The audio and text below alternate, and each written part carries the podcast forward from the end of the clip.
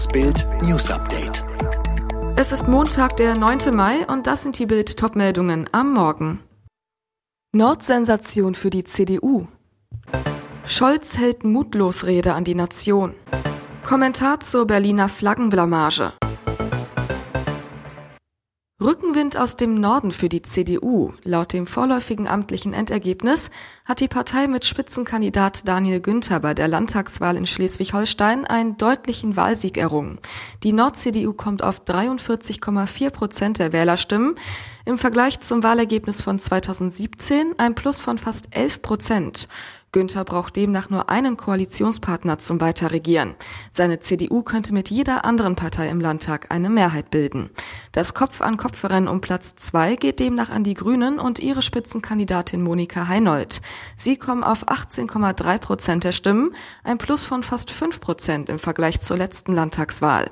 Absturz für die SPD, sie landet bei 16 Prozent. Im Vergleich zum Wahlergebnis von 2017 ein Minus von fast 12 Prozent. Bestellt war eine Ruckrede, doch Kanzler Olaf Scholz lieferte eine Zauderrede, vorbei an dem, was den Deutschen auf der Seele brennt.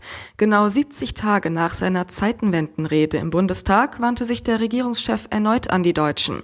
Scholz sprach von deutscher Verantwortung, von Gedenken und von Hilfe für die Ukraine, von der Angst vor einem dritten Weltkrieg. Aber kein Wort zu den Alltagsfolgen des Kriegs, kein Wort zu explodierenden Energiekosten, kein Wort zu Superinflation und Versorgungsengpässen.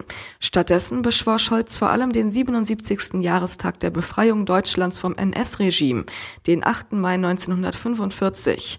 Zentrale Lehre der Nazizeit sei, so Scholz, nie wieder Krieg, nie wieder Völkermord, nie wieder Gewaltherrschaft. Das könne heute nur bedeuten, wir verteidigen Recht und Freiheit an der Seite der Angegriffenen. Wir unterstützen die Ukraine im Kampf gegen den Aggressor. Das eine Land greift an, das andere verteidigt sich. Und der Senat der deutschen Hauptstadt Berlin bestraft beide, setzt sie gleich. Eine bodenlose Ungerechtigkeit. Um das würdevolle Gedenken an 15 Gedenkstätten und Mahnmalen zu schützen, seien sowohl russische als auch ukrainische Flaggen am 8. und 9. Mai verboten, teilte die Polizei mit. An den beiden Tagen wird traditionell dem Ende des Zweiten Weltkriegs und der Befreiung Europas von den Nazis gedacht. Die ukrainische Flagge ist die Flagge der ermordeten Alten, der gefolterten Zivilisten, der vergewaltigten Frauen, Kinder, Männer, der geflohenen Familien und vor allem der tapferen Kämpfer für die Freiheit. Die russische Flagge ist in diesen Wochen auch die Flagge von Feiglingen, Mördern, Folterern und Vergewaltigern.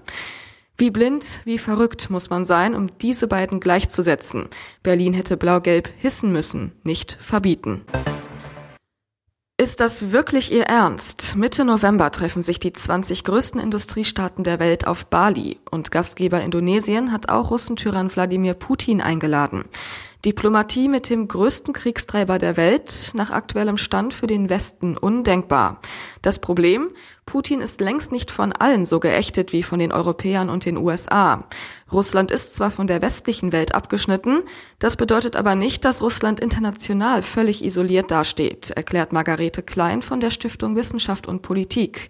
Es gibt auch bei G20 viele Länder, die sich nicht von Putin distanzieren. In Berlin sucht man händeringend nach einem Plan, wie man bei G20 mit Russland umgehen soll. Nach Bild am Sonntag Informationen gibt es Überlegungen, Indonesien zu überzeugen, dass man nach dem Gipfel eine G19-Abschlusserklärung abgibt, ohne Russland. Pechsträhne für CSU-Chef Markus Söder. Kaum hat er seinen Generalsekretär Stefan Mayer wegen Bedrohung von Journalisten verloren, da gerät auch schon dessen Nachfolger Martin Huber in eine Plagiatsaffäre. Verdacht, Huber soll seinen Doktortitel an der Münchner Uni mit abgeschriebenen Zitaten ergaunert haben, wie die Bild am Sonntag berichtete. Huber selbst erklärte, er habe seine Doktorarbeit nach bestem Wissen und Gewissen erstellt, werde die Uni dennoch bitten, die Arbeit erneut zu überprüfen.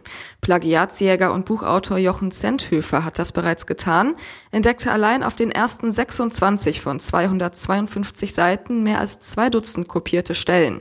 Ein Beispiel. Auf Seite 6 der Dissertation schreibt Huber, Außenpolitik nutze ein Beziehungsmuster, dem eine mehr oder weniger deutlich gemachte Gesamtstrategie unterliegt. Wortgleich zu finden im Handwörterbuch Internationale Politik.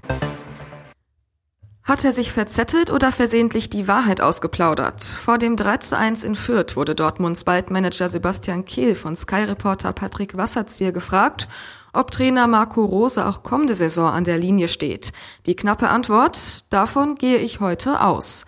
Zwar ruderte er einen Tag später im Doppelpass zurück und erklärte, dass es total unglücklich formuliert war, trotzdem bleiben ein Beigeschmack und offene Fragen. Nach Bildinformation sind die Dortmund-Bosse nicht vollkommen von Rose überzeugt weil er es nicht geschafft hat, die Mannschaft in einem Jahr weiterzuentwickeln.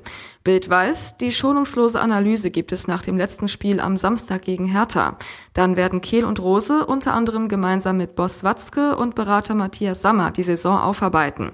Danach wird über die Rose-Zukunft entschieden. Alle weiteren News und die neuesten Entwicklungen zu den Top-Themen gibt's jetzt und rund um die Uhr online auf Bild.de.